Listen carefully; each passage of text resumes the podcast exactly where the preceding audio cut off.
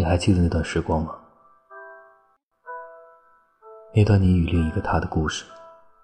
时光匆匆，转眼已经好几年，我们各奔东西，不再见面。可我还是会想起那段时光，在青春时期遇到的人，或多或少都在心中起了不少波澜。而那个你，却是青春的巨浪，突然之间涌来。让我措手不及，又无法摆脱你画的牢。人都说青春时期不要遇到一个太惊艳时光的人，否则余生其余人都会入不了眼。亏的是自己，但我觉得，若是在这样美好的青春刚好遇到了你，却是一种难得的幸运。哪怕之后是陌路。哪怕从此再不见，